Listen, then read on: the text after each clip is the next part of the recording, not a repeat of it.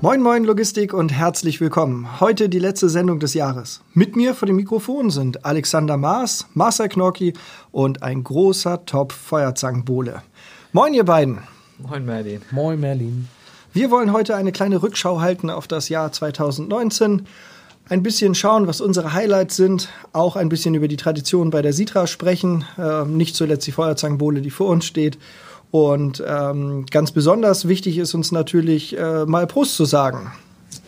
Prost, Prost. Prost. Ja, Prost. Männer, wie war Weihnachten bei euch? Das ist ja so das Aktuellste rückblickend. Ja, anders. Dieses Jahr ausnahmsweise mal krank.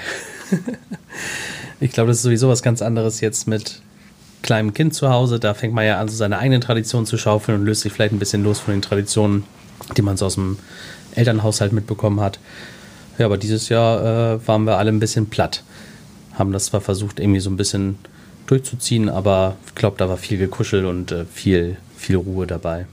Cool. Bei, bei dir auch viel gekuschelt, jetzt verheiratet? Ja. Oder ist jetzt weniger? Na gut, Kinder ist ja jetzt so noch äh, kein Thema. Ähm, die, der Neffe, die ist ja nicht äh, mit im Norden. Insofern war es so ganz gemütlich ein bisschen mit den Familien, ne? die immer so durchgetingelt, Schwiegerfamilie, mütterliche Familie, väterliche Familie und ja, war alles sehr nett, alle, alle sehr erwachsen, also halt wirklich so ganz ohne Kinder. Das war schon gemütlich, aber es fehlt immer auch ein bisschen was dann, glaube ich. Zu Weihnachten. Die letzten Jahre war auch immer, dass auf einer Familienseite irgendwo da wenigstens Kinder dabei waren. Und das ist natürlich auch was Schönes, wenn so die Familie zusammenkommt, wenn dann alle gesund sind. Und heute toi, das war zumindest bei uns der Fall. Also hatten wir ein sehr schönes Weihnachtsfest, ja.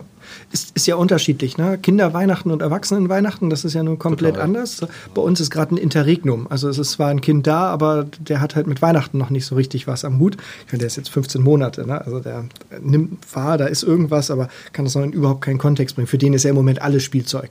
Oh, guck mal, eine Fernbedienung Spielzeug, so, ne? Oder äh, Schuhe von Papa, ja, so ein Spielzeug. Das, da ist halt so der, der Eventcharakter noch nicht da. Ich glaube, ab nächsten Jahr ist das alles anders. Dann, äh, wenn die halt kognitiv in der Lage sind, das alles anders wahrzunehmen, dann, dann wird es auch mehr Kinderweihnachten. Und ich glaube, das ist dann auch für alle das spannendere Weihnachten, weil also das Erwachsenenweihnachten ist immer sehr besinnlich und so, aber äh, mit Kindern hat das irgendwie einen deutlichen Eventcharakter. Ja, ich glaube, das tendiert dann auch irgendwann in diese Richtung, dass nur das Kind beschenkt wird und alle anderen gucken nur zu, wie sich das irgendwie das Geschenkpapier zerrupft oder so. Ja. Wir haben für unseren Kleinen dies Jahr auch das erste Mal einen Adventskalender halt gemacht.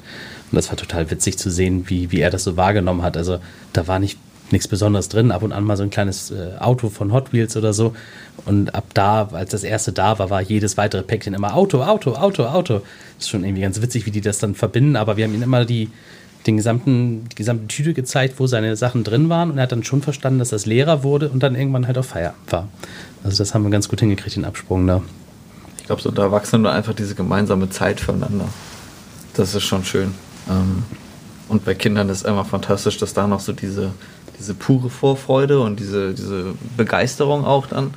Ähm, Boah, und die so für Aufregung. Weihnachten die Aufregung Ja. vorhören, das ist alles so echt, das, äh, das ist was, was man als Erwachsener dann überhaupt nicht mehr erlebt. Also jedenfalls nicht in der Form, wie Kinder in der Lage sind, sich auf so ein Fest zu freuen und sich über Geschenke zu freuen und über diesen Glanz von Weihnachten einfach nur zu freuen, ohne irgendwelche neg negativen Gedanken so an die Arbeit, an irgendwelche Diskussionen, Familienmitglieder und, und so weiter zu verschwenden. Das ist schon was, was Ja. Kindern einfach vorbehalten ist. Und ich glaube, wenn Kinder da sind, freut sich der Rest dann aber auch daran. Ja, vor allen Dingen Au- Aufregung ja, Stress und Hektik nein. So, das ist ja so für Kinder eigentlich das Tolle an Weihnachten.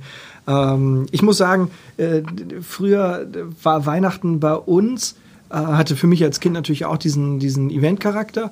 Ähm, aber so äh, rückblickend betrachtet waren halt irgendwie viele witzige Sachen. Also ich kann mich zum Beispiel erinnern, dass ich irgendwann auf dem Video mal meinen Onkel enttarnt habe als Weihnachtsmann. Als Kind habe ich das nicht wahrgenommen, habe den nicht erkannt. Ähm, aber später habe ich dann das Video davon gesehen. Da weiß ich nicht, da war ich elf, zwölf. Da habe ich gesagt, Mensch, das ist doch Onkel Jürgen. Und dann habe ich den dann halt an der Stimme wiedererkannt. Ähm, ganz witzig. Oder äh, da, wo wir dann wir haben immer äh, bei der anderen, also bei der Familie väterlicherseits dann Weihnachten gefeiert auch. Und ähm, die hatten halt so einen Brauch in der Straße. Gab es halt viele Kinder oder kinderreiche Familien. Und da musste immer einer der Väter für die ganze Straße den Weihnachtsmann spielen. So einfach nur, ja, war, hat ja Sinn gemacht auf dem Dorf, ne? Das war logistisch auch, auch sehr intelligent.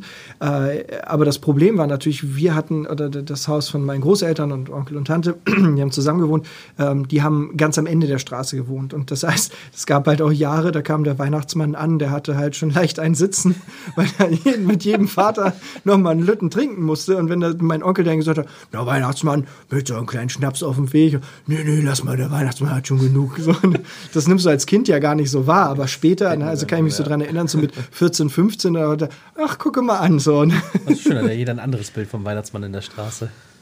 Ja, war aber auch mega witzig. Ich meine, die haben sich mega Mühe gegeben und das war halt auch so ein bisschen dörflichen Charakter und die Kinder haben es ja eh nicht mitgekriegt. Die waren ja so aufgeregt und äh, da ja auch vor Adrenalin so, so verschallert, äh, dass denen halt auch das nicht aufgefallen Und es ist ja auch nicht, dass der da sturzbetrunken rein ist, aber wenn du halt weißt, wie jemand ist, der halt schon, sag mal, acht, neun Schnäpse getrunken hat, ne, dann weiß er auch, wie, wie der denn so drauf war. Aber alles, alles super. Fand ich, fand ich eine ähnlich tolle Familientradition wie Kartoffelsalat und Würstchen zu Weihnachten. Hat einer von euch schon mal Weihnachtsmann gespielt? Ja, ich, ja? ich einmal. Ich früher auch öfter mal, ja. Ach, cool. Ich, ja, der dicke Bauch hat ja irgendwie Vorteile gehabt. ja, ich kann mich daran erinnern, ich bin, bin damals mit dem Auto dann äh, da, dorthin gefahren und hatte, also die ist äh, eine, eine gute Freundin von mir gewesen und die sagte, nee, die, die Kinder müssen mal den Weihnachtsmann erleben. Und dann, ich so, ja, nee, die sind aufgeregt und fällt ihnen nicht auf. Und naja, und hatte sie dann irgendwie Kostüm vorbeigebracht und die Geschenke in so einem Sack und alles so. Und dann habe ich mich präpariert mit dem Kissen so, um, um den Bauch irgendwie zu simulieren und äh, pack dann den Sack ins Auto. Und das war wie, wie jetzt in den letzten Jahren halt auch immer so warme Weihnachten. Und ich, ich hatte damals ein Cabrio, bin halt dann auch, auch im Winter immer offen gefahren. So, ne? Und dann bin ich halt so im, im, mit als Weihnachtsmann verkleidet mit diesem Geschenkesack hinten auf der Rückbank ähm, bin ich also mit dem Cabrio dann äh, rübergefahren und äh, war auch alles witzig so. Ne? Und dann steige ich aus dem Auto aus und dann kommt dann eine Mutter mit zwei Kindern vorbei und die hat sich gedacht, ach du Scheiße, wie soll ich das denn jetzt erklären? So, ne? Und die, die Kinder völlig versteinert guckten mich dann halt an.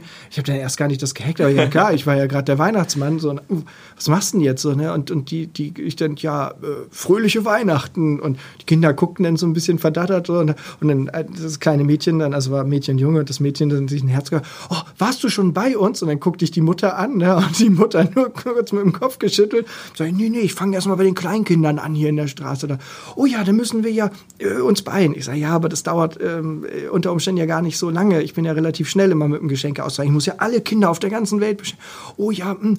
und dann äh, die Mutter schon völlig verzweifelt, weil die gedacht hat, um Gottes Willen, wie sollen wir denn das jetzt hinkriegen? So, und dann sagte die Mutter dann, aber ja, aber wir wollten jetzt erstmal noch spazieren gehen. So, und wir wollen den Weihnachtsmann nicht hetzen. So, und nee, nee, das wollen wir nicht. Weil, und da haben die Lütten dann halt auch gedacht, oh, okay, das verscherze ich mir hier nicht. Ne? Das, nicht, nicht kurz vorm Schluss irgendwie das Spiel verlieren.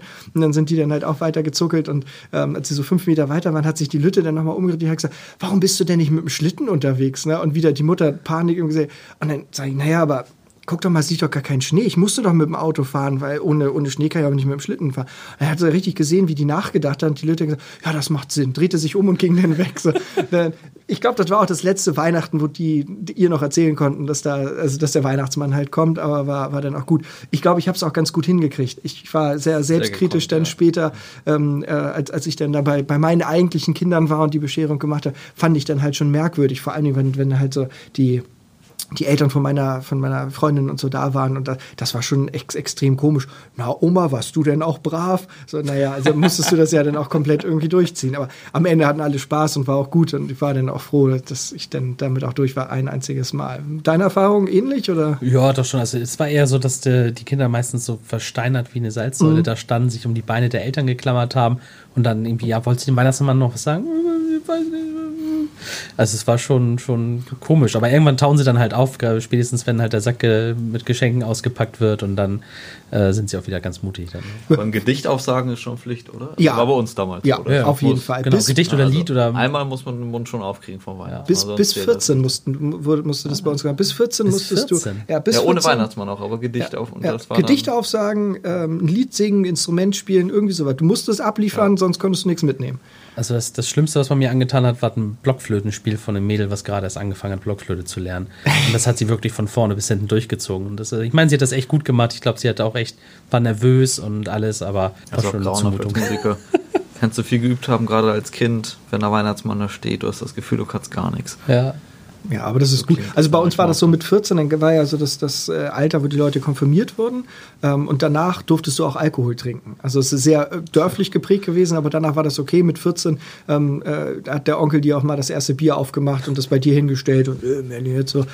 War, ja, war irgendwie eine Erfahrung. Ich, ich bin ja spät zum Alkohol gekommen, aber das war halt auch einfach so Tradition. Mit 14 warst du kein Kind mehr. Ne? Das gehörte dann auch dazu.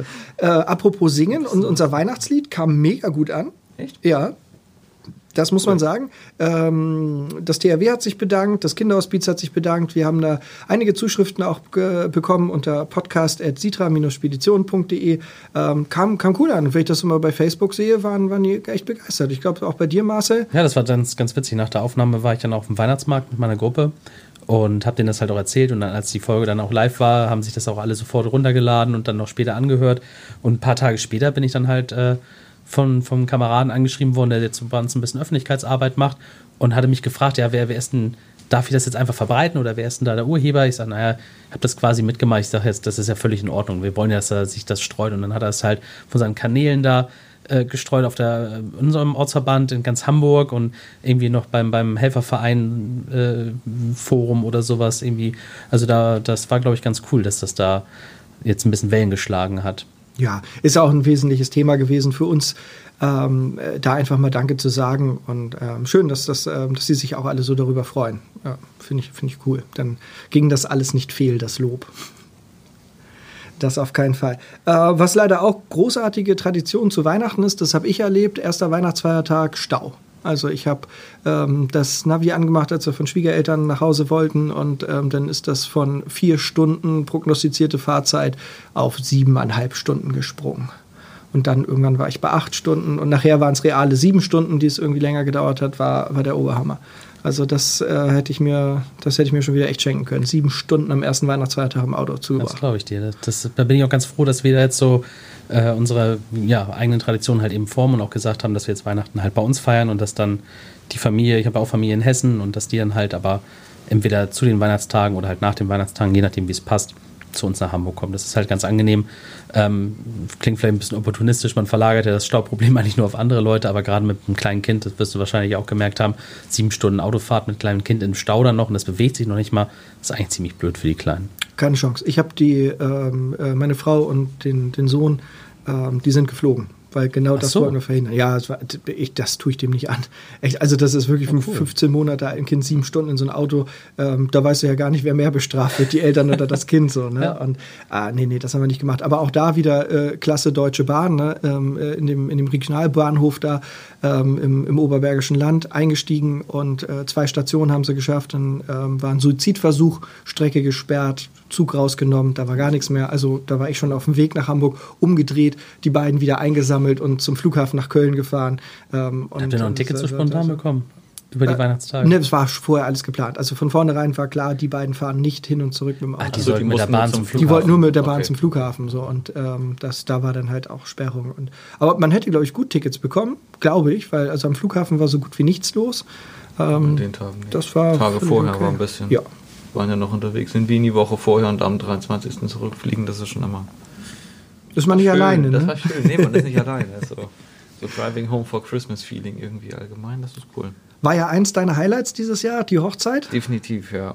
Willst du uns ein bisschen was erzählen? Gab es irgendwie äh, Onkels, die ähm, das äh, übertrieben haben mit dem Alkohol und die, die Hochzeit nee, gecrasht haben? Nee, also ja gut, bei der Pauschale ist natürlich klar, dass ein paar Leute da dann auch das in Anspruch nehmen. So. Aber ähm, nee, das äh, blieb echt alles im Rahmen. Also einen recht großen Freundeskreis, der seit Jahren wieder zusammengekommen ist. Viele Leute, die auch jetzt mittlerweile in Amerika studieren oder auch in Amerika wohnen. Äh, wirklich Süddeutschland, äh, Wolfsburg, überall, wo die so verstreut waren in der Welt, alle wieder zusammengekommen. Und das war wirklich eine ganz großartige Feier dann.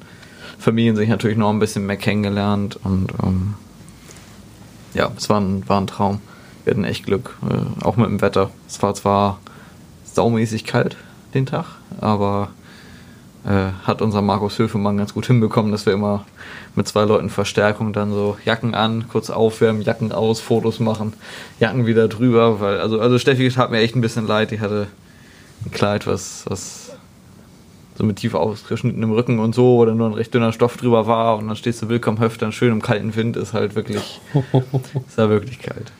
Hat Ganz sie keiner Bolero zu gezwungen, ne? Also bevor Nein, nein, jetzt nein, zu viel das Mitleid mit Bräuten ja, aufkommt. ne? In der Regel werden sie nicht gezwungen, suchen Sah sich das auch, alles sah auch aus. wundervoll aus, aber war kalt und sonnig, aber also für die Fotos war es perfekt. Ja, schön, schöne Grüße an, an Markus. Wir warten gespannt, auf die ja. Bilder.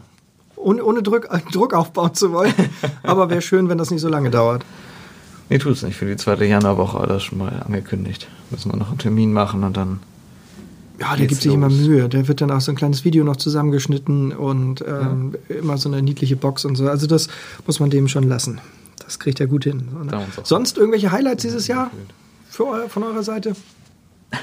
Marcel, du bist. Teamleiter ja, wie geworden. Ja, ich, ich habe lange überlegt, was ich, was ich zu dem Thema äh, Highlights dieses Jahr sagen soll. Ja, das ist, es ist irgendwie so viel passiert und man kann das gar nicht so richtig, richtig zusammenfassen, was dann jetzt dabei ein Highlight ist. Ein Highlight ist ja eigentlich irgendwie so, vielleicht so eine Top 3 oder sowas, aber ja, eben, ich bin, ich bin Teamleiter geworden, da vorher schon die Veränderungen mit, mit dem Wechsel in die Express hier bei uns.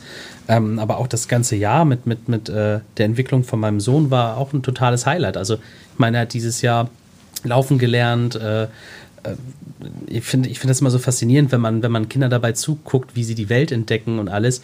Und ähm, irgendwie zeigt einem das immer wieder so auf, wie, wie wenig Angst man eigentlich äh, vom Scheitern haben sollte, weil man nur dadurch lernen kann, ähm, voranzukommen, es einfach zu versuchen. Und das hat er irgendwie dieses Jahr uns so wunderbar gezeigt, dass er das immer wieder versucht hat. Also gerade das Laufen lernen ist so eine, so eine faszinierende Geschichte bei Kindern. Die fallen eigentlich nur hin und das müsste so frustrierend sein. Und eigentlich müsste man sagen, ich habe keinen Bock mehr, ich krabbel jetzt einfach weiter, da komme ich wenigstens vorwärts. Aber nein, die wollen, die wollen einfach laufen lernen. Und das, das war irgendwie halt auch schon so ein, so ein richtiges Highlight, das einfach zu sehen, mitzuerleben und, und, und Teil davon halt zu sein. Ja, gibt ja viele, die sagen, dass wir von den Kindern mehr lernen als die von uns. Und ich, gerade das finde ich halt auch eins der tollsten Beispiele, wenn die Leute sich immer so schwer tun, auch mit Transformation und oder mit überhaupt neue Dinge zu lernen. Das ist natürlich echt das Schwierigste, was du überhaupt lernen kannst als Mensch, hast du schon längst gemacht. Und da konntest du noch nicht mal reden meistens. Ne? Äh, Und das ist nämlich Laufen lernen, weil das ist so komplex vom Bewegungsablauf. Ähm, das würden Erwachsene gar nicht mehr hinkriegen. Also das müssen wir als Kinder auch lernen. Also mal davon abgesehen, Ja, dass nicht wir sonst laufen nicht. ist auch keine Lösung. Dann. Nee. Also wenn man Nein, nein, Lage aber- ist, es zu lernen. Ja, aber, aber wie, wie, wie lernen sie es? Ne? Sie gucken sich vieles ab und sie probieren es einfach ne? und Genau. schauen es. Und sie machen ja mit Absicht auch teilweise Dinge mal anders, um herauszufinden, ob das besser funktioniert. Ja. Völlig ergebnisoffen und das, das finde ich auch so mega spannend. Auch wenn sie dann halt anfangen, ähm, also äh, Mats ähm, lernt jetzt, dass er schnell laufen kann. Also das, der fängt jetzt so, so, so Kurzsprints an. Ähm, äh, dabei wird sein Sprit, äh, sein, also sein, sein Schritt aber deutlich breiter. So, und dann läuft er halt wie so ein Cowboy. Das sieht natürlich mega witzig aus. Macht natürlich Sinn, weil er halt auch schon festgestellt hat, okay, wenn ich breiter stehe, habe ich einen festeren Stand, als wenn die Füße nah beieinander sind. Okay, wie ist denn das beim Laufen? Und jetzt läuft er dann halt so mit, mit sehr breitbeinig. Ja. Das funktioniert natürlich schneller, ist aber nicht effektiv. Das heißt, irgendwann wird er sich das auch abgewöhnen. Und äh, wie, wie Kinder da so rangehen, einfach, äh, ich probiere es jetzt mal ganz anders aus. Ne? Gibt ja auch ähm, Zeiten, da äh, krabbeln die ja rückwärts. Ja, ne? ja, Deshalb, die probieren einfach alles aus. Auch so, okay, vorwärts, wie ist denn das rückwärts? Geht das vielleicht besser, schneller, effizienter? Also bei uns ging es Mega gut. rückwärts los, witzigerweise. Und dann hat er immer festgestellt, dass das total blöd ist. Er hat dann immer gemeckert, dass er nicht dahin gekommen ist, wo er hingeguckt hat, sondern immer davon weiter weg. Und das fand er dann, glaube ich, irgendwann so frustrierend, dass er das einmal nach vorne versucht hat. wir waren eben beim Teamleiter. Was sind denn so deine Erfahrungen jetzt gewesen, äh, Übernahme eines Teams, auch wenn man, sagen wir mal, nicht ganz von extern kommt, aber dennoch ist das ja eine große Herausforderung. Was würdest du so sagen, worauf sollte man achten? Ja, man, das ist halt schwierig, so diesen, diesen Schritt hinzubekommen von Kollege auf einmal zu Vorgesetzten. Ähm, genauso aber halt auch zu sehen, was, was sind die Bedürfnisse des Teams? Was sind jetzt nicht mehr nur deine Bedürfnisse oder die deiner Kunden, sondern eben halt auch die deiner Leute, mit denen du jetzt zusammenarbeitest, die du führen sollst.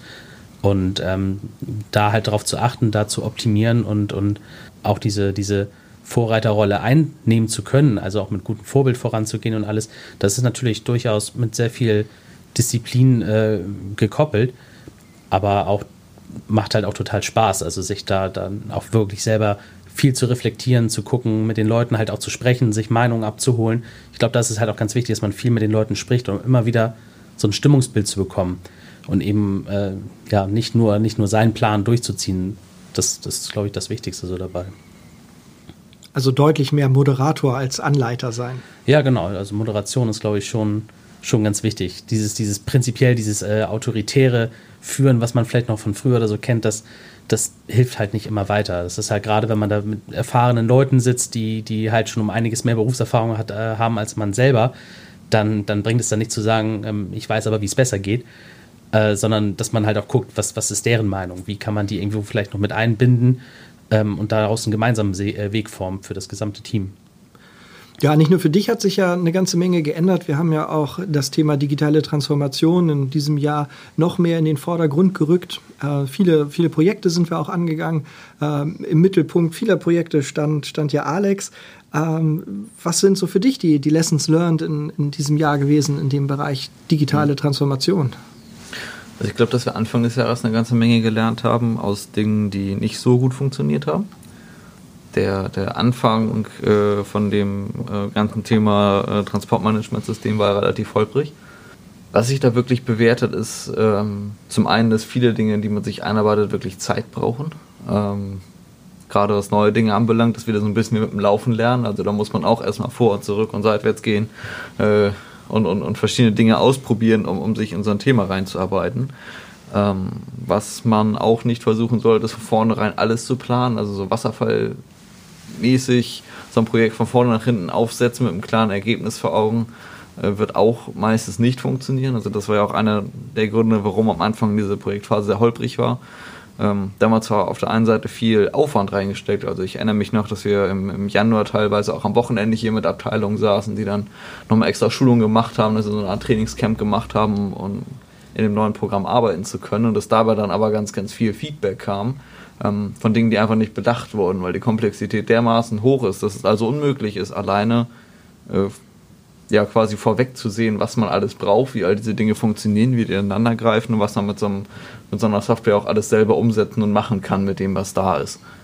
Und da hat sich hinterher herausgestellt, dass es eigentlich, und ich glaube, da waren wir dann auf einem guten Weg, dass wir, also wenn wir das stückchenweise immer betrachten, dass man dann äh, besser vorankommt. Das bedeutet trotzdem, dass man sehr viel Zeit damit verbringen muss, um dahin zu kommen, ja, diese, ähm, diesen Überblick zu behalten. Also ich glaube, Überblick ist ganz wichtig.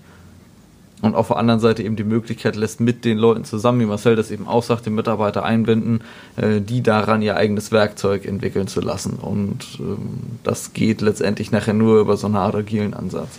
Alles andere ist, ist utopisch, gerade in einem kleinen Unternehmen, wo man mit wenigen Leuten oder alleine ähm, an der Umsetzung dann auch arbeitet, ist es ansonsten völlig unmöglich, das Ganze zu, äh, zu beherrschen. Aber dieser Überblick und eine gute Planung ist dann auch wieder so das andere, was man nicht außer Acht lassen darf. Also einfach nur drauf loslegen ist eben auch nur die halbe Miete. Ich glaube, das ist ganz wichtig, dass man auch irgendwann einen Blick dafür entwickelt, äh, was, was ist denn hilfreich, was ist vielleicht schon abbildbar also welche Änderung brauche ich denn jetzt eigentlich noch und wo braucht es vielleicht gar keine Änderung mehr, wo muss es nur anders angewendet werden? Das ist, glaube ich, was, was sich jetzt in den letzten Monaten immer stärker herausgebildet hat. Ähm, wo man auch oft sagt, da brauchen wir jetzt nichts Neues für, brauchen jetzt nicht noch eine Spalte oder noch einen Haken oder noch irgendeine Funktion, weil entweder gibt es das schon äh, und es ist bisher vielleicht noch nicht richtig eingestellt, so dass man das auch anwenden kann, oder es ist auch einfach ja, ein spezieller Anwendungsfall, der jetzt auch, auch zu dem Programmteil gar nicht passt, ne? wo man das dann quasi überentwickeln würde oder ähm, ein Werkzeug dann falsch einsetzt, als wenn man den, den Schraubendreher dann wieder als Hammer verwendet. Das ist dann irgendwie Quatsch, wenn man sagt, ja, der braucht jetzt aber einen Griff, mit dem ich Nägel in die Wand hauen kann. Und man sagt so, nein, nimm dafür den Hammer. Mhm. Nimm das Werkzeug, wofür es gemacht ist und sonst für nichts. Also ja, was du gesagt hast, gerade der, der, der Umgang mit den unterschiedlichen Herausforderungen, ne, das erfordert natürlich schon so eine, so eine Ambidextrie, also so eine Beidhändigkeit ähm, vom Management. Also auf der einen Seite, ja, natürlich müssen wir planen, natürlich müssen wir auch mit Zielen arbeiten, wir müssen Orientierung schaffen, all solche Dinge. Auf der anderen Seite muss man aber auch immer so flexibel sein, äh, um sich halt immer an die aktuellen Gegebenheiten anzupassen, immer bessere Lösungen, die dann im Arbeitsverlauf irgendwie mhm. aufpoppen oder die dann einfach erarbeitet werden oder die man einfach auch entdeckt, das ist ja vielleicht das viel bessere Wort dafür, äh, trotzdem genutzt werden können. Ja? Und dann also de, de, schon am Plan festhalten, aber jetzt nicht so eisern, sondern da immer flexibel genug sein, den Plan auch notfalls mal zu verlassen, ähm, vielleicht auch nochmal eine Schleife zu drehen, ähm, vielleicht auch nochmal das Planziel so ein bisschen zu verrücken oder so, äh, wenn man halt sieht, dass durch die Arbeit da ein deutlich besseres besseres Ergebnis nachher oder ein besseres Endziel auch bei rauskommen kann. Dass man das also hinbekommt. Und das finde ich ist manchmal ganz, ganz schwierig, weil dafür braucht man schon ein Gespür dafür, wo verlasse ich jetzt den Plan oder meine, meine Guideline äh, und wo kann ich jetzt einfach mal im kreativen Freiraum so auch so ein bisschen rumspinnen und mich einfach mal ein bisschen ausprobieren. Aber ich glaube, dass so die, die gesunde Mischung aus beiden nachher auch zum, zum Erfolg beiträgt, wenn man gerade im Bereich der Digitalisierung jetzt Projekte denkt oder anschiebt. Das ist eine Balance und das ist aber immer ganz blöde zu bemessen, weil das wirkt dann manchmal wie, okay, man macht jetzt irgendwie einen Schritt vor und wieder einen Schritt zurück so, ja. aber das war vielleicht ein Ausprobierschritt. Und ja, natürlich kommt das auch mal vor, dass man auch mal eine Änderung für, was weiß ich, 300 Euro beauftragt und dann zwei Wochen später feststellt, nach Auslieferung braucht das gar nicht mehr. Ja. Das kann einfach vorkommen, dass man sagt, nee, die Lösung vorher war jetzt mit den und den Änderungen, da hat man vielleicht einen eigenen Weg gefunden, dann äh, im Nachhinein, der irgendwie noch besser geht oder was auch immer. Also sowas kommt vor, dass man da auch mal Kosten irgendwo versenkt. Aber apropos ähm, jetzt so Prioritäten setzen, hast du ja auch gerade vorhin gesagt, mhm. halt ähm, bei der Projektwahl. Wir haben ja dieses Jahr unglaublich viele Projekte durchgeführt. Zumindest kam es mir irgendwie ganz schön ähm, viel vor. Merlin, was, was, was, was hatten wir eigentlich da für Projekte und warum haben wir ausgerechnet diese ausgewählt? Ja, Digitalisierung ist ja so ein Thema, was alle Bereiche umfasst. Wir haben ja da den, den Angang, dass wir jetzt nicht irgendwelche singulären Veränderungen im, im Unternehmen angehen. Also es ist ja wenig zielführend, wenn wir jetzt sagen, gut, wir führen jetzt nur ein neues Transportmanagementsystem ein, sondern alles hängt ja irgendwie miteinander zusammen. Und äh, deswegen muss man halt schauen, welche Bereiche man weiterentwickeln kann, welche Bereiche sich von selbst entwickeln müssen und darauf aufbauend, auf diesen Überlegungen, haben wir halt geschaut, was können wir denn ähm, begleiten, äh, aktiv begleiten in, in seiner Entwicklung. Und da war natürlich ganz klar, ein, Transportmanagementsystem einzuführen. Das war ein ganz großes Projekt für dieses Jahr. Da war es einfach wichtig, uns in die Lage zu setzen, neue technische Möglichkeiten zu nutzen, um besseren Service bieten zu können, um mehr Daten zu aggregieren und auch aufzubereiten und mit Daten halt auch zu arbeiten. Ähm, deswegen eins der, der, der Hauptprojekte dieses Jahr ganz klar, Transportmanagementsystem. Begleitend dafür sind natürlich aber auch Änderungen in der, in der Unternehmenskultur nötig. So, und dazu gehört zum Beispiel auch die Frage, wie wollen wir uns nach außen darstellen? Ja, wir haben ja jetzt 25 Jahre Sitra, großes Jubiläum mit einer großartigen Feier ähm, viel Spaß dabei gehabt, aber in dem Zuge ist es natürlich auch wichtig, dass man das auch so ein bisschen 25 Jahre vielleicht auch als eine Art Zäsur mal sieht, dass man sich selbst in Frage stellt und das haben wir halt mit dem Projekt Corporate Identity gemacht. Da ging es ja nicht nur darum, dass wir ein neues Logo brauchten, das ist nach 25 Jahren, kann man das gut mal machen, weil es hatte ja doch ganz schön den Charme der, sagen wir mal, frühen 90er. ähm, aber äh, das Logo steht ja für bestimmte Dinge und die wollten wir noch mal ein bisschen mehr herausarbeiten. Wir wollten halt ähm, äh, auch zeigen, dass das Unternehmen nicht mehr das ist von 1994. Ähm, wir wollten zeigen, dass sich die Unternehmenskultur geändert hat. Auch unser Blick auf uns selber hat sich verändert. Es ist ja bei uns nicht so, dass man davon sprechen kann, naja, das ist halt aber irgendwie eine Firma und es sind Mitarbeiter, sondern das ist ja schon ein sehr familiäres Miteinander, was man an vielen Stellen halt auch sieht. Ähm, unser Blick auf die Kunden ist ja nun auch anders als bei vielen Wettbewerbern. Ähm, kann man immer drüber diskutieren, ob das irgendwie richtig oder falsch, aber in den Begriff haben wir gar nicht gedacht, sondern es für, ging für uns dabei einfach nur darum, wer sind wir eigentlich und wie wollen wir uns nach außen präsentieren, dass sich das für uns wieder, wieder gut anfühlt. Weil so ein, so, ein, so ein 25 Jahre altes Logo sorgt ja aber auch für Schwierigkeiten manchmal mit der Identifikation. Und deswegen natürlich Corporate Identity ganz wichtig gewesen, ähm, um, um unsere Werte auch nach außen zu tragen und halt um all die neuen technischen Möglichkeiten und Neuerungen, die wir jetzt in diesem Jahr auch angegangen sind und die wir jetzt ja auch real äh, einsetzen im, im, im Daily Doing, in der Disposition und in der, in der Kundenbetreuung, ähm, die sollten natürlich auch in einem schönen Gewand sein, weil das muss halt auch zusammenpassen. Es kann halt nicht sein, dass du ein, ein ultramodernes System am Laufen hast und das ist halt noch irgendwie eingehüllt in eine 25 Jahre alte Decke. Also würdest du ja auch bei Autos äh, nicht machen. Also wenn da ein Formel-1-Rennwagen steht und ähm, drumherum die Reifen sind alt und so, das, dann bringt dir der neueste Motor ja nichts. Das macht halt das Gesamtpaket da halt auch aus. Und in diesem Zuge, wenn man sich mit sich selber beschäftigt, muss man sich natürlich auch mal Gedanken darüber machen, wie wollen wir eigentlich arbeiten. Nicht mit was für Programm, sondern wie soll eigentlich unsere Arbeitsumgebung sein. Und da ist natürlich ähm, das Projekt Büro der Zukunft, ähm, dem, dem Alex auch vorstand, natürlich auch essentiell gewesen. Wir haben schon im letzten Jahr angefangen, Büros umzubauen und zu modernisieren, haben wir in diesem Jahr weitergemacht. Ähm, gerade an der also auf der Ausstattungsseite haben wir eine ganze Menge gemacht. Aber das gehört natürlich auch dazu, weil ein modernes Transportmanagementsystem, äh, moderner Auftritt nach außen muss sich auch in den Büros widerspiegeln. Wir wollen ja alle nicht in alten Büros sitzen. Ich meine, bei uns war das jetzt auch nicht schlimm. Wir waren ja technisch immer ganz gut. Aber ich sage mal, alleine die Schreibtische, höhenverstellbare Schreibtische für alle Arbeitsplätze und so, das macht ja natürlich auch nochmal ein anderes Gefühl. Ja, dass wir angefangen haben, da auch, auch so, so Stillarbeitsplätze einzurichten oder so Ruheecken für kurze Besprechungen mal, dass man sich einfach auch mal zu zweit kurz, kurz zusammensetzen kann und dass jeder Mitarbeiter auch die Möglichkeit hat, sich mal zurückzuziehen, um in Ruhe irgendwelche Mitteilungen zu lesen oder ähm, irgendwelche Schulungszusammenfassungen zu lesen. Also sowas, das gehört auch dazu. Deswegen ähm, freue ich mich auch auf die, die nächsten Schritte beim Thema äh, Büro der Zukunft, wenn wir mit den weiteren Büros und, und ähm, der Fahrerlounge und so ähm, der, den Weg weiter beschreiten, um halt auch auf der Seite die, diese digitale Transformation auch ein bisschen spürbar zu machen. Das finde ich an dem Projekt so schön, ähm, weil das ist, hat nicht nur in dem Moment, wo ich mit einem Programm arbeite, Veränderungen für mich, sondern es hat es halt auch in jeder Sekunde, in dem ich im Büro oder auf meiner Arbeit bin.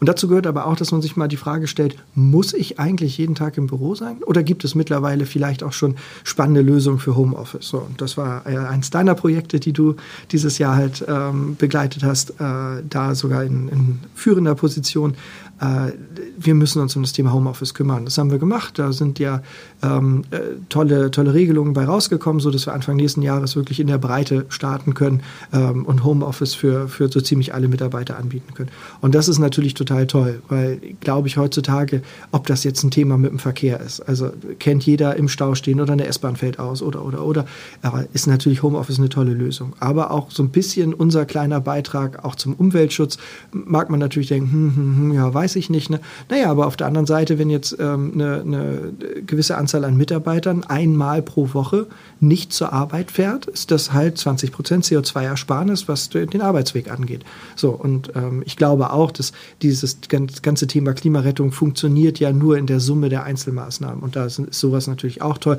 Ist jetzt nicht der Hauptgrund für uns gewesen, aber halt auch ein, ein ganz gewichtiger Grund.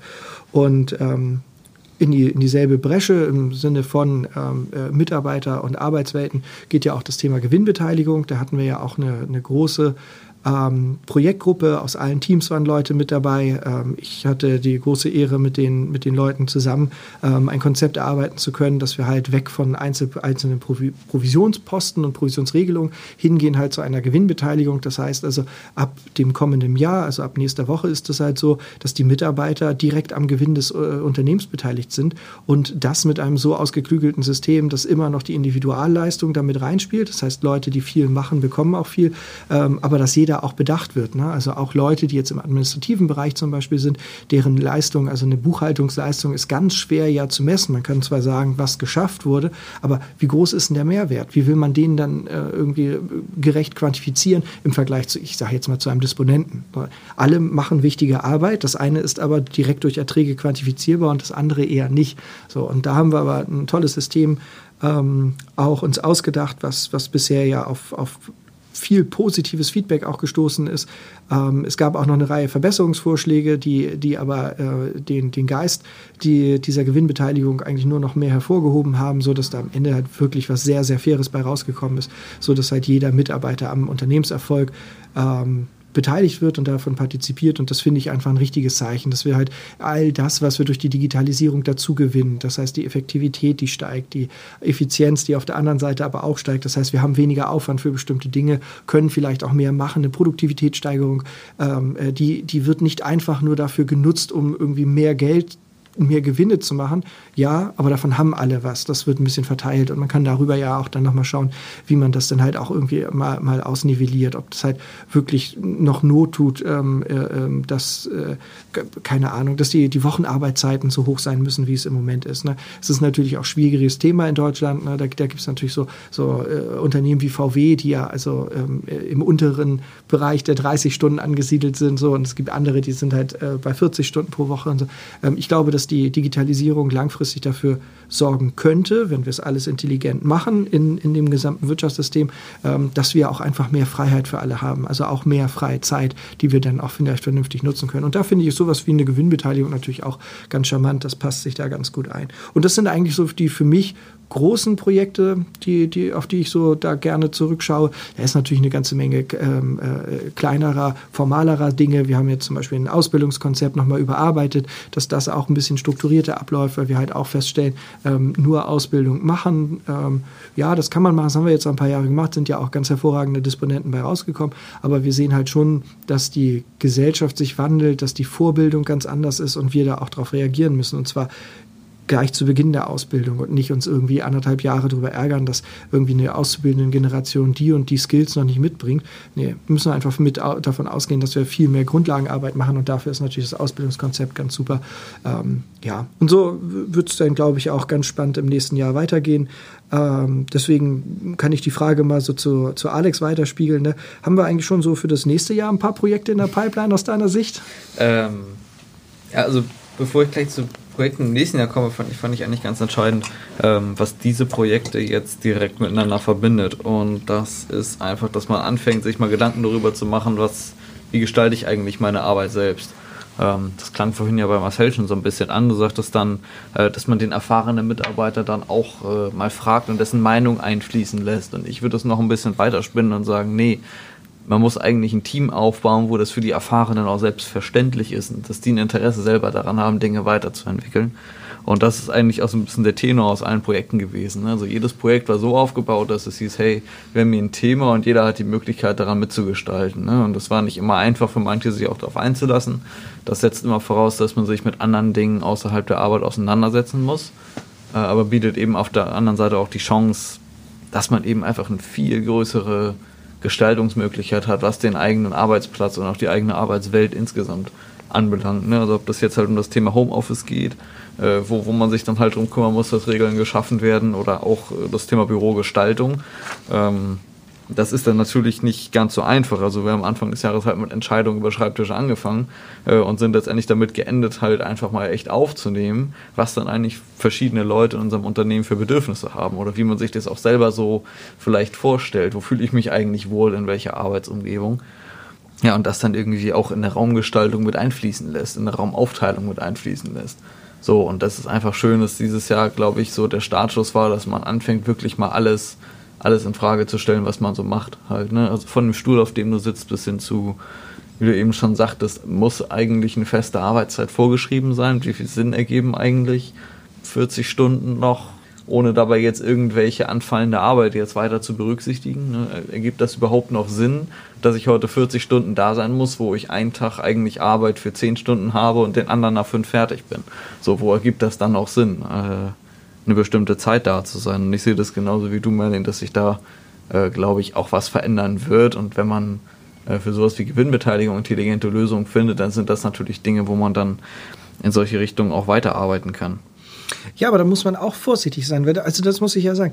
Ähm, ich meine, dem einen oder anderen ist es ja bekannt, dass ich Startups jetzt eher kritisch sehe. So, ne? Ich habe heute Morgen einen Post gelesen im, im Internet, ne? da hat jemand gesagt, Freunde, glaubt ihr ernsthaft, dass die Arbeiterbewegung im 19. Jahrhundert sich hat totschießen lassen, damit ihr jetzt bei irgendwelchen Startups 80 Stunden in der Woche für einen Hungerlohn knechtet äh, und euch dafür feiert, dass ihr den Chef an der Tischtennisplatte duzen dürft?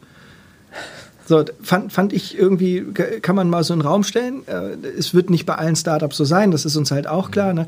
Aber ähm, ich glaube, dass wir mit, der, mit den Chancen der Digitalisierung großartige Möglichkeiten in die Hand bekommen, die Arbeitswelt grundlegend zu verbessern wenn wir es richtig und gesund machen. Wenn ich allerdings so, so, so einen Quatsch mitbekomme, ne, dass dann argumentiert wird, ja, aber äh, äh, wenn, wenn die, was weiß ich, die Fudora-Fahrer, ne, wenn wir die nicht so ähm, in, in so fragmentierten Arbeitsverhältnissen beschäftigen, dann kann das Unternehmen ja gar nicht am Markt existieren. Da muss ich mich doch mal fragen, ja, und ist denn die Geschäftsidee gut? Wenn das Unternehmen nur funktioniert, indem du Leute ausbeutest, dann, dann funktionieren ganz viele Geschäftsideen. Wenn man halt sagt, ja, okay, wenn ich das auf, den, auf dem Rücken von Leuten ausübe, ja, dann, dann dann, dann, funktioniert das. Das kann es ja nicht sein. Und da muss man halt vorsichtig sein. Deswegen glaube ich, dass wenn wir die Möglichkeiten intelligent nutzen, und zwar als Gesellschaft und, und sagen wir mal als Wirtschaftssystem intelligent nutzen, dann kann das gut sein. Aber da steckt auch ganz viel Risikopotenzial drin, dass man halt gerade die, die, sagen wir die Produktivitätssteigerung nicht auch an die Mitarbeiter weitergibt, sondern wenn, wenn wir da halt in einen Kapitalismus geraten, der unter Umständen technisch bedingt noch schlimmer ist als das, was während der, der Industrialisierung im 19. Jahrhundert passiert ist. Ähm, da kann es gut sein, dass wir uns in 20 Jahren hier äh, zum Gespräch treffen und dann denken, oh, war eine Kackidee mit der Digitalisierung. Also da muss man immer vorsichtig sein. Ne? Wenn, wenn, wenn man die, die über die Chancen spricht, muss man immer die Risiken auch im, im Kopf haben. Nee, keine Frage. Ich glaube, da geht es doch einfach darum, halt Möglichkeiten zu schaffen. Also das ist ja richtig, dass du sagst, ja, da gibt es einige, die in Startups 80 Stunden arbeiten. Mhm. Aber da würde ich jetzt sagen, das sind auch Leute, wenn ich in so einem, also wenn, wenn ich mich dafür entscheide, in einem Startup zu arbeiten, weil ich für die Idee brenne, kann ich auch niemanden davon abhalten, dass der das vielleicht ein Stück weit auch will. Wenn das so Lebensgefühl ist. Also wenn, wenn, wenn, wenn ich meine, jetzt, äh, ich, ich, muss das jetzt unbedingt haben und das ist mein Leben und ich will das tun, da wird sich auch nicht vermeiden lassen, dass diese paar Leute, dass diese drei Leute, die 80 Stunden arbeiten, wahrscheinlich viel produktiver sind schon allein vom Typ Mensch her wahrscheinlich sogar, als äh, jetzt äh, die doppelte Anzahl von Leuten, die eben 40 Stunden arbeiten. Ähm, ich glaube, dass es viel mehr dahin gehen wird, dass, glaube ich, jeder sich mehr überlegen darf, vielleicht, wie viel Arbeitszeit biete ich an. Und ich glaube, dass man dann, das ist natürlich dann wieder die Frage mit Fachkräftemangel, also entsprechend, wenn ich Qualifikationen mitbringe, die dafür sorgen, dass man selber dann, dann eben als Arbeitskraft wertvoll ist und auch äh, das realistisch für sich einschätzt. Und also immer vorausgesetzt, man ist motiviert. Wenn ich faul bin, setze ich das dann natürlich so weit runter, dass ich dann äh, fast gar nicht mehr arbeiten möchte vielleicht und auch sehr wenige Arbeitsstunden anbiete, aber wenn ich, wenn ich mehr Arbeitsstunden anbiete oder was, was für einen realistisch ist, dann, dann sehe ich das eigentlich nicht als großes als großes Problem, dass, dass ich natürlich dann einfach die Wahl habe. Möchte ich halt 80 Stunden Arbeit anbieten, weil ich für das Thema brenne und ich arbeite bei einem Startup und sage, ja, in so einer Phase des Lebens will ich das tun. Oder sage ich halt, pass auf, ich, also man, man löst sie noch von der Vollzeitstelle. Vielleicht, vielleicht sage ich, ich bin jemand, ich kann, ich kann 25 Stunden Arbeit die Woche anbieten. Und dem kann sich dann überlegen, möchte ich das in Anspruch nehmen oder nicht. Oder im Schnitt 25 Stunden an, anbieten. So. Und ich glaube, da ist man noch sehr auf, naja, du machst Vollzeit oder irgendeine Form von Teilzeit so. Und ich glaube, dass diese Vollzeitstelle einfach sehr standardmäßig besetzt ist. Ich glaube, dass man da noch mehr Abstufungen schaffen kann.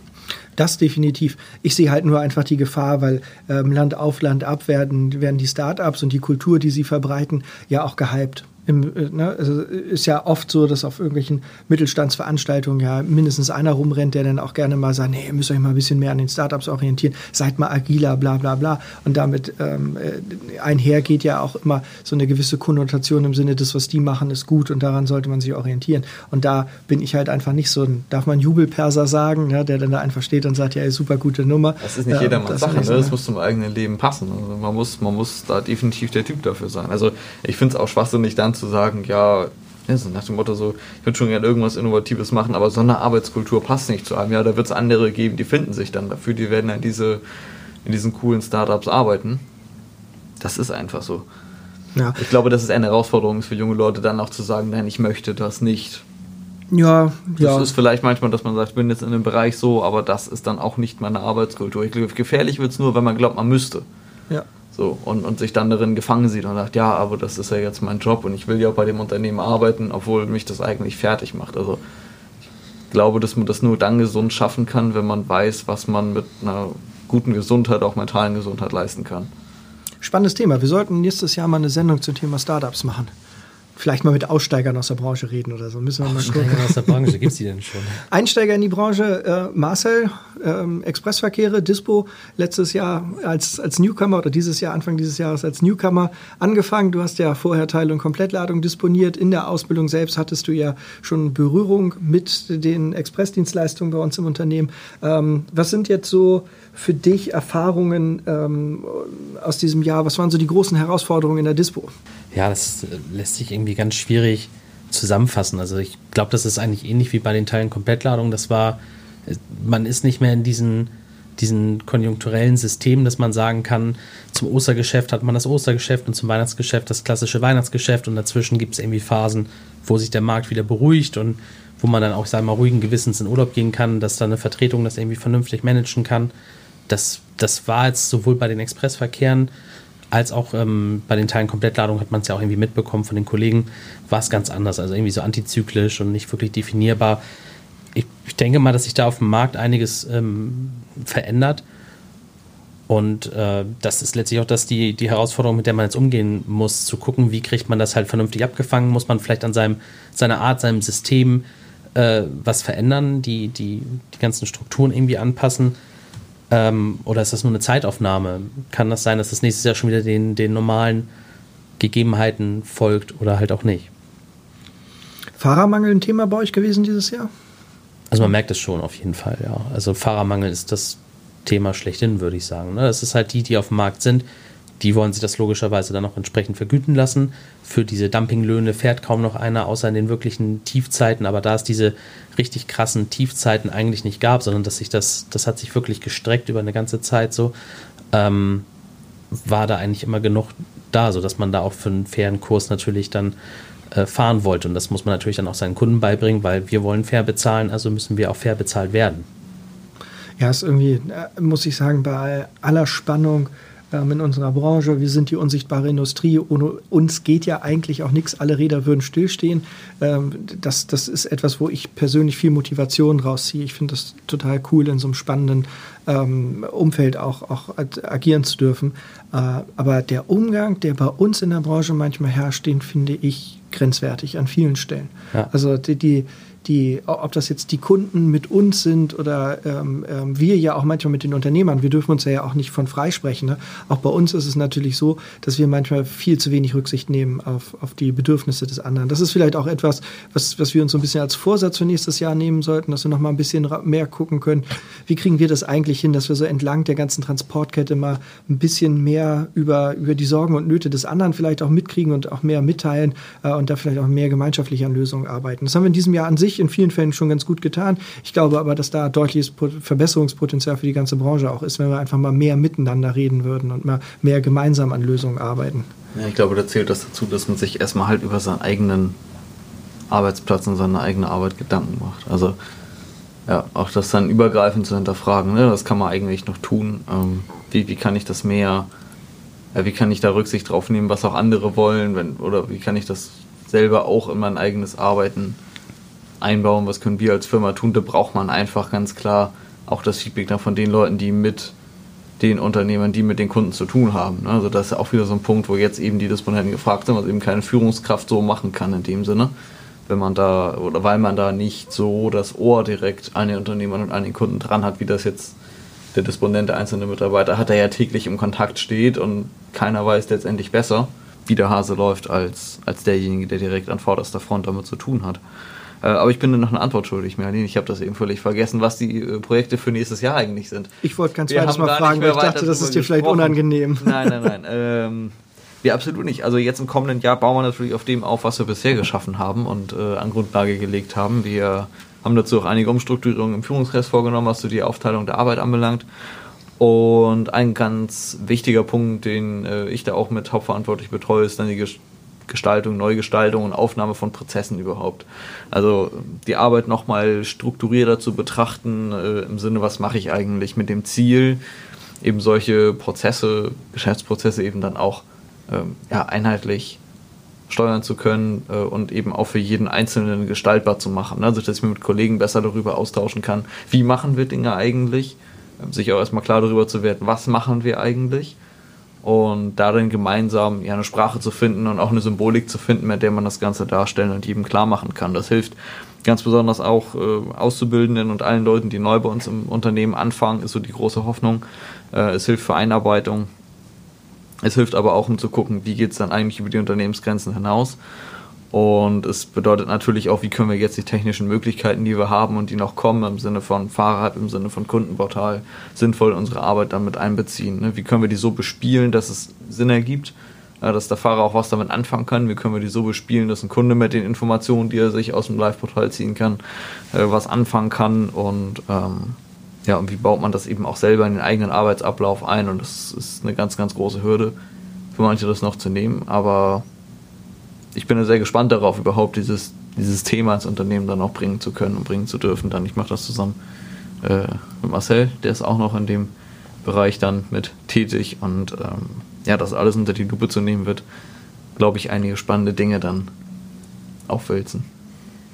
Das glaube ich auch. Wir haben auch noch ähm, in den anderen Bereichen, ob das jetzt Kundenbetreuung ist oder Marketing oder Unternehmerbetreuung, stehen auch noch viele spannende Dinge an.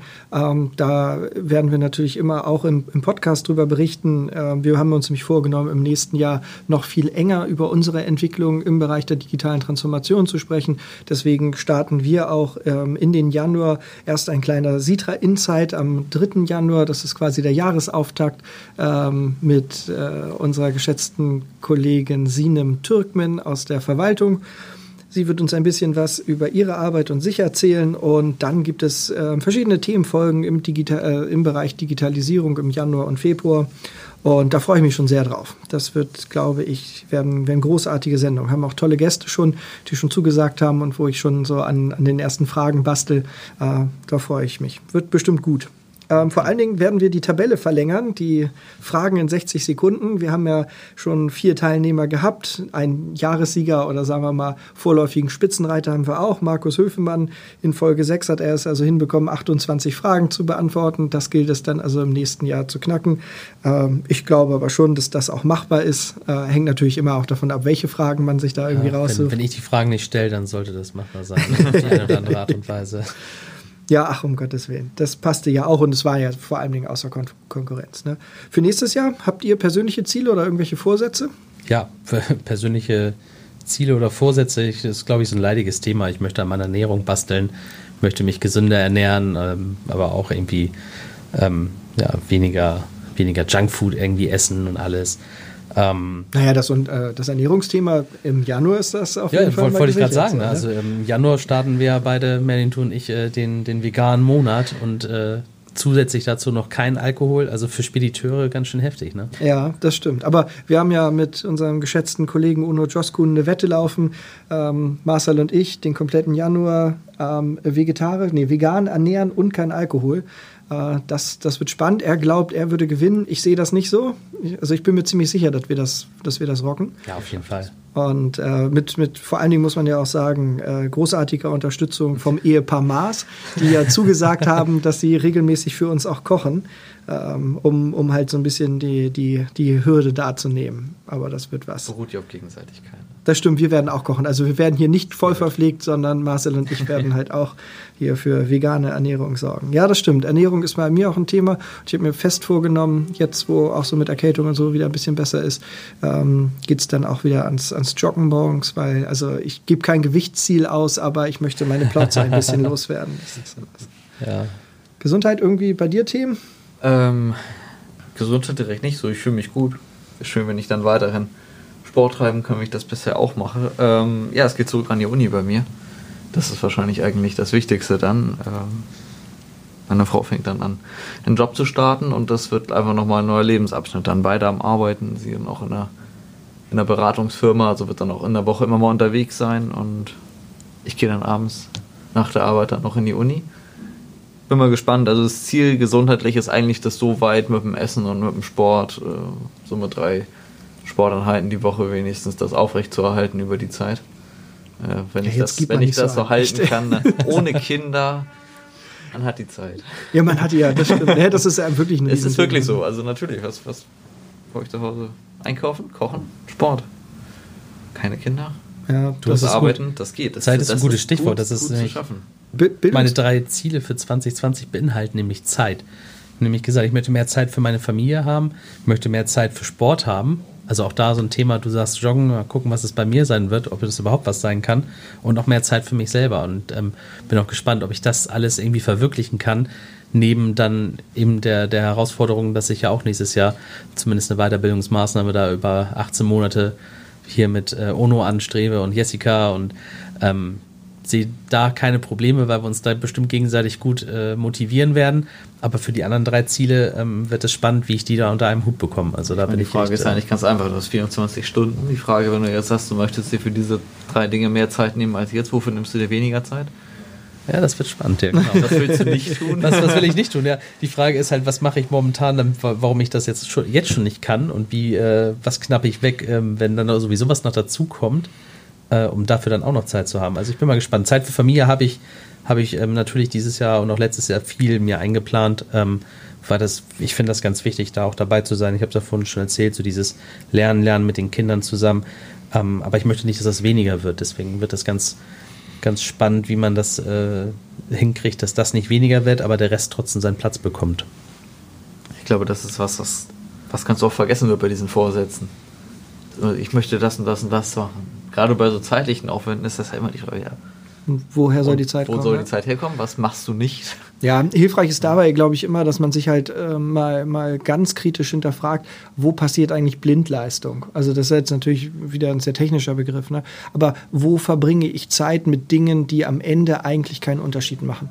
Na, also gibt ja einmal irgendwie Gespräche oder so Rituale oder, oder, oder, wo man denn, wenn man mal ganz ernsthaft ist, ne? also das trägt nicht zur Erholung bei, das trägt nicht zu meiner Bildung bei, das trägt nicht zur irgendwie mm, Performance-Steigerung bei oder sonst irgendwas, sondern das ist halt richtige Blindleistung. Die habe ich richtig verschwendet gerade. Und ähm, da muss man, glaube ich, mal genau auf die Suche gehen, weil das gibt es, glaube ich, bei so ziemlich jedem im Tagesablauf oder im Wochenablauf einfach echte Blöcke, wo man dann halt relativ schnell halt auch ganze Stunden rausschlagen kann, wo man dann halt auch, auch irgendwie deutlich bewusster miteinander umgeht oder was. Ne? Ja, Tag. Ja, und wir kurz vor noch Ende Gäste. des. Podcasts äh, kommen noch die Kollegen aus der Teil- und Komplettladungsabteilung. Setzt euch hin, das Mikrofon ist offen. Ähm, hallo Roland, hallo Wollt ihr Tim. was trinken?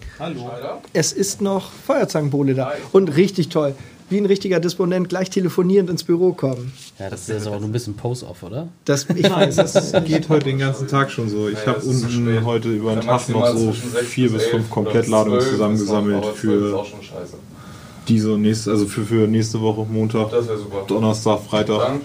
Ciao. Jetzt hast du nur noch die tolle Aufgabe, mir zu helfen, LKWs zu finden, Marcel. Ich habe gehört, das kannst du.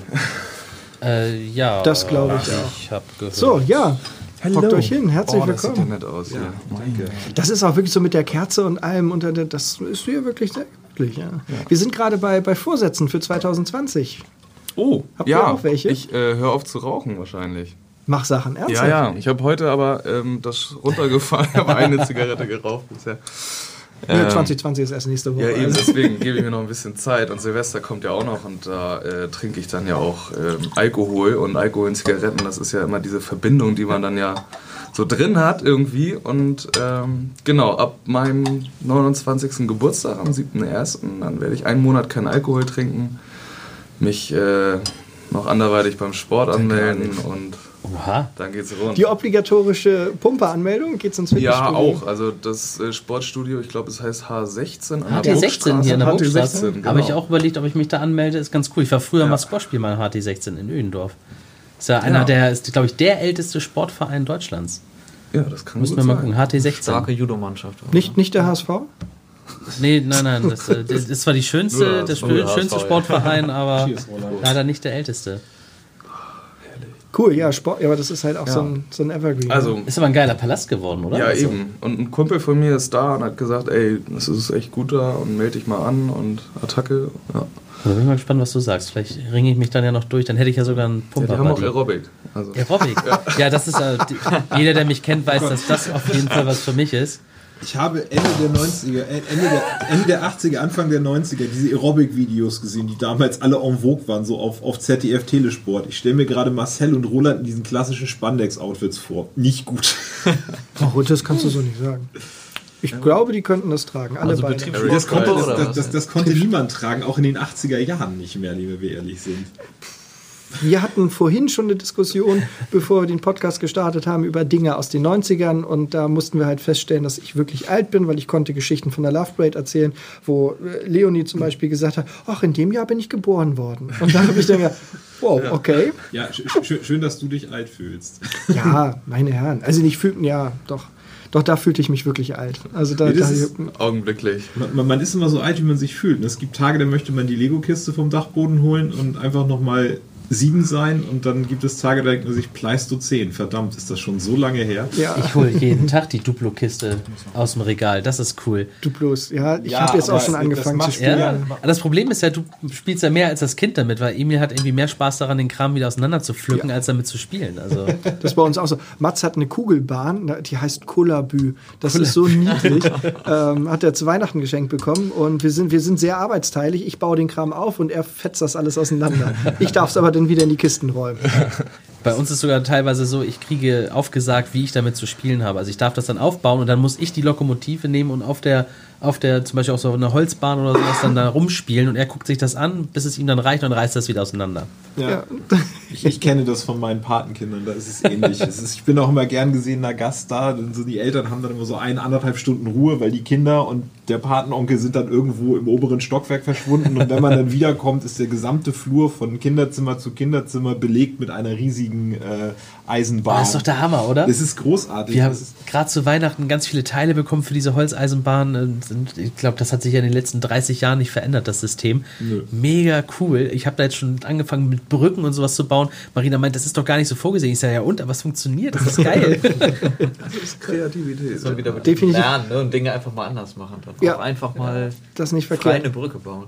Ich muss aber Vorsicht, also zur Vorsicht mahnen, was so das Thema ähm, äh, gibt dir das Kind mal an den Verwandten und der wird ihm tolle Sachen beibringen. nein. Mats, Mats kann seit Weihnachten ein Stabfeuerzeug bedienen. Mein, mein Schwager, die blöde Sau, hat ihm das beigebracht. Anzünden. ja, geil.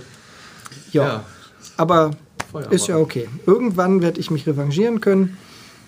An anderer Stelle. Und ja, einfach das ist ein unauffällig Mats mit dem, mit dem Stabfeuerzeug in der Wohnung abstellen. Genau. So, uh, Nein. So, mein Schwager hat meinem Sohn Prosten beigebracht und zwar mit einer Bierflasche. Das, das macht Mats auch. Ich habe keine Ahnung, wo der sich das abgeguckt hat. Aber jedes Mal, wenn irgendjemand jetzt ein Glas in hat, kommt er immer mit seinem Fläschchen an und dann musst du mit der Puller und dann immer anschauen. Freut er sich immer, nimmt Ja. einen Schluck und guckt dich an und hält dir das wieder. Und dann Ja. wieder Prost. Und dann, das ist schon, naja, schon vielleicht wichtig. vom, vom Jubiläum. Da war er ja als unser jüngster Gast auch schon anwesend. Das stimmt. Vielleicht hat er das daher.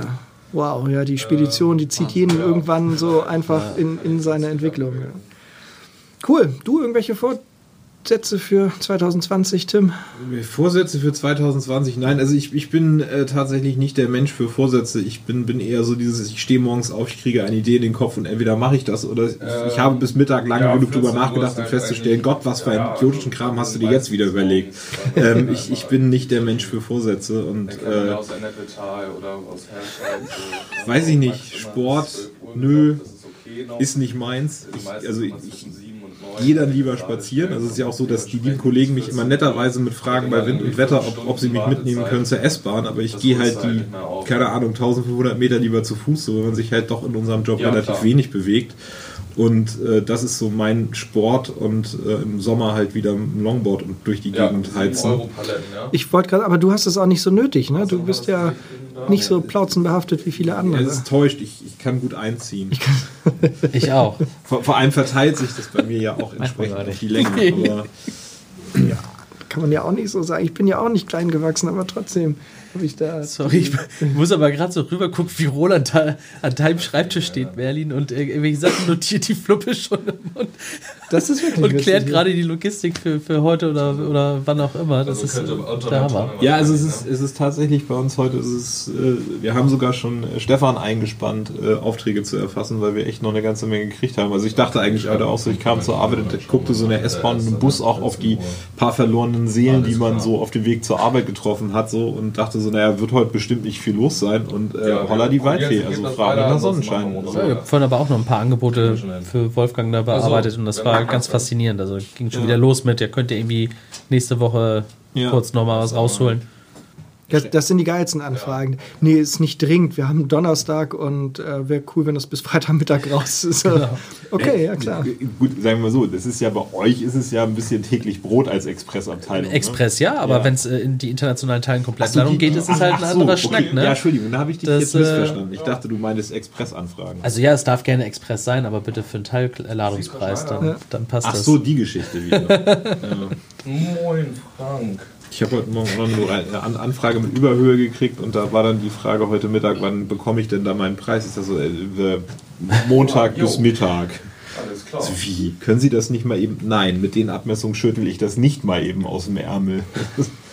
Stimmt, das ist dieses Jahr auch neu. Ähm, nicht nur Teil- und Komplettladung national, international, Express- und Containerverkehre, sondern auch im deutlich gesteigerten Maße Schwerlast, Überbreiten, Überhöhen. Ne? Ja. Haben wir noch nicht so richtig gewertschätzt. Aber Tim wird ja auch noch seinen Citra Insight bekommen. Und da kannst du das alles erklären. Was? Genau, da war mal ein kleines äh, zu groß, zu breit, zu schwer. Ne? Du wirst zu breit, zu schwer. Hier ist Tim. Das- können wir Ja, wieso zu, zu groß, das- das- das machen zu schwer? Wenn du noch ein bisschen was trinkst, kannst du an den, an den Breiten arbeiten. Breit, ja, sehr gut. Oh, schon mein zweiter. Das ist dein zweiter, ja. Ich bin, ich, ich, ich bin immer besser hier an den Knöpfen. Alles klar. Der, Ja. Bumm. Ich bin auch gerade beim Scheffel. Wir schnacken, ne? Es ist, es ist so Speditionsalltag live. das, das hat aber gerade der ganzen Sendung irgendwie schon so ein bisschen gefehlt, finde ich. Total gut. Lieben Gruß an Frank auch dann. Muss mal gucken. Danke, ja. Aber erschreckenderweise ist es tatsächlich äh, so, dass Tore. äh, Roland bei uns im Büro tatsächlich Seit die 14 meisten Uhr, Kunden hat. Das 14 ist mal auf. Das fällt immer dann auf, wenn, wenn Roland nicht da ist, ist es Ja, ist relativ ruhig.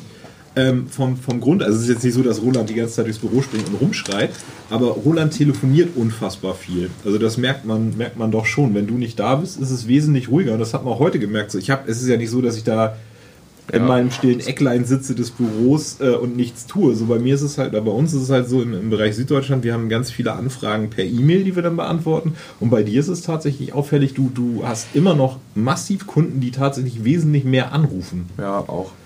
Aber ich habe auch noch die Fahrer. Das ist auch noch Gut, das sind kommt- die zusätzlichen ja. Anrufe, die auch noch on top kommen, die ihr so mit den Kunden habt. Da kommen bei mir noch diese Fahrer, also viel, sehr viele Fahrergespräche dazu. Und ähm, ja, meistens hast du so ein, zwei, drei Kunden, mit denen du wirklich schon lange zusammenarbeitest und da telefoniert man dann einfach auch mehr. Mhm. Ja. Das, das ist dann so, ne? das kommt dann manchmal. Aber ja, das äh, merke ich auch. also ihr seid manchmal sehr entspannt, wenn ich dann aus dem Urlaub zurückkomme und dann ist wieder ein bisschen, ist ein bisschen aufgewühlter wieder die Stimmung im Büro, glaube ich. Nee, also so ist- ist, mein Gefühl zumindest. Nee, das, also ich sag mal, das, das hat tatsächlich nichts mit. Es ist halt nur, man merkt halt tatsächlich, auch wenn du mal irgendwie, als du den halben Tag warst und, und Weihnachtswichtel spielst, so, dass man merkt einfach, dass der Grundgeräuschpegel ähm, nicht so hoch ist. So, weil vielfach dann doch eben eher die Ansage oder die, die Aussage kommt, können Sie mir dazu kurz eine Mail machen, die wird Herr Schneider dann beantworten, wenn er wieder da ist. Ja. So, ne? Und Ja. ähm, das ist halt bei uns äh, nicht der Fall. Oder nicht in dem Maße der Fall. Wir haben natürlich auch Kunden, die anrufen, aber wir haben irgendwie mehr Gefühl, also gefühlt Und, mehr. und ihr habt Dennis da noch sitzen, der ja auch ja, ab und zu ja auch das äh, ist ja eher so, das ist auch ein Grundgeräuschpegel. Das hat Genau, aber nicht das immer was mit Arbeit zu tun. Also ist. Aber er sorgt ja oft für gute Laune. Ja, also von daher will man den ja auch da nicht messen. Deswegen liebe Grüße auch an Dennis. Ja, nein, also bitte nicht falsch verstehen. Das ist, ist halt nur, bei Roland ist der Grundpegel da aufgrund der Arbeit, bei Dennis ist der Grundpegel einfach da aufgrund von Dennis. Das stimmt. Aber vielleicht jetzt zum, zum Abschluss des Jahres, zum Abschluss dieser Folge. Ähm, was wünscht ihr euch für 2020? Jeder vielleicht mal einen Wunsch. Oder muss ich ganz ehrlich sagen, ich würde mir, wenn ich die Macht hätte, wünschen, dass einfach alle Leute mal einen Gang zurückschalten und einfach mal wieder ein bisschen gelassener werden, weil ich finde, ähm, du hast eben gesagt, so, so alt, man fühlt sich dann alt, wenn man so, so Geschichten von einer Love Parade erzählt. Und ich muss ganz ehrlich sagen, ich werde ganz häufig im Alltäglichen mit meinem Alter konfrontiert, weil ich trotz meiner relativ jungen 38 äh, manchmal das Gefühl habe, dass die ähm, Geschwindigkeit des Alltags mich manchmal einfach abhängt. So, es gibt einfach Sachen, sei es im privaten oder auch beruflichen, wo ich mir denke, so ja, nee, das muss ich jetzt nicht übers Knie brechen. Da nehme ich mir jetzt einfach mal ein bisschen Zeit für, je nach Sache halt mal mehr, mal weniger. Und dann kommt irgendwer um die Ecke und das muss aber jetzt und muss sofort und, und, und muss dann aber immer gleich erledigt werden. Ich denke mir so, hey, das, das ist nichts, was in den nächsten fünf Minuten wegschimmelt. So, lass doch mal ruhig da rangehen und dann lieber irgendwas machen, was Hand und Fuß hat, anstatt dass wir es jetzt übers Knie brechen. Und ich fürchte, das wird, oder ich habe das Gefühl, das wird auch durch die sozialen Medien und auch den allgemeinen Umgang mit Medien immer mehr forciert. Es muss immer alles sofort und jetzt greifbar sein. Und ich würde mir einfach für alle Menschen wünschen, dass man einfach mal sich einfach mal wieder entspannt zurücklehnt, einen Gang zurückschaltet und einfach sein Leben und alles, was damit zu tun hängt, privat wie beruflich, einfach mal ein bisschen entspannter angeht, damit wir alle mal auch wieder entspannter miteinander umgehen. Das wäre so mein Wunsch für 2020. Ich, Ja, ich, würde, ich würde mich dem anschließen und würde noch einen draufsetzen. Ich würde das großartig finden, wenn sämtliche Gespräche und Diskussionen mal mit Abstand von Klamauk und Humor und so und Comedy, das darf immer auch so, auch Satire darf dann auch immer mal anders sein. Ne? Aber dass die, die Diskussion und, und generell das, was in der Politik passiert, sich mal ein bisschen pragmatischer gestellt, ein bisschen konstruktiver und äh, halt auch mal einfach irgendwie wieder ein bisschen gesünder und normaler und nicht immer so, alles habe ich so das Gefühl, ist immer völlig überpaced. Äh, Und das schon seit Jahren. Also verstehe ich nicht, wer mit den, mit den, äh, ob das jetzt die Flüchtlingskrise war, ne? Da muss man nicht drüber reden, ob man Menschen rettet, sondern wie man die rettet und wie man das ganze System drumherum aufbaut. Ne? Äh, man muss nicht darüber sprechen, ähm, äh, ob jetzt äh, Pflegekräfte besser bezahlt werden, sondern wir müssen zuschauen, wie wir das hinbekommen. So. Und da, da gehen mir die Diskussionen oftmals eigentlich am Kern so vorbei. Und das würde ich schöner finden, wenn wir da wieder ein bisschen pragmatischer sind. Das ist halt nicht irgendwie ne, weniger Polemik, mehr Inhalt, um das mal abzuflachen. So. Weltfrieden, Gesundheit für alle, keine Kindersterblichkeit und so wünsche ich mir natürlich das auch. sind so aber das sind so ich auch gedacht, aber das ist irgendwie langweilig, wenn man damit immer kommt. Ich glaube, dass man ich- das im Alltag noch genau in solchen Momenten noch viel besser machen kann, dass man sich so ein bisschen wenn, so Wenn ich bei Merlin nochmal einhaken darf, ich glaube, das hängt so ein bisschen mit zusammen. Ich glaube, die Polemik kommt häufig aus der Hektik.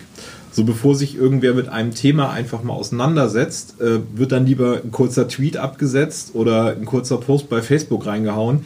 Hauptsache, man hat was zu dem Thema gesagt, bevor irgendwer anders was dazu sagt. So. Ich glaube, es geht, was, was wir beide meinen, geht in die richtige Richtung. Oder was heißt, geht in die richtige Richtung? Geht in dieselbe Richtung, so rum. Ähm, und bedingt sich ein bisschen. Das stimmt. Ich wüsste nicht, ob sich ähm, äh, Herr Gauland oder Frau Weidel, ob die sich so gehetzt fühlen, wenn die ihren Scheiß Nee, daraus. die, die hetzen lieber hauen. andere Leute, aber das ist ein anderes Thema. Ja. Ich glaube, was da ganz stark auch mit reinspielt, und ich glaube, das wünsche ich mir, dass man, dass man das auch selber so genießen kann, wenn man entschleunigt. Das glaube ich, was man ganz oft hat. Man erwartet, dass alle anderen sich beschleunigen.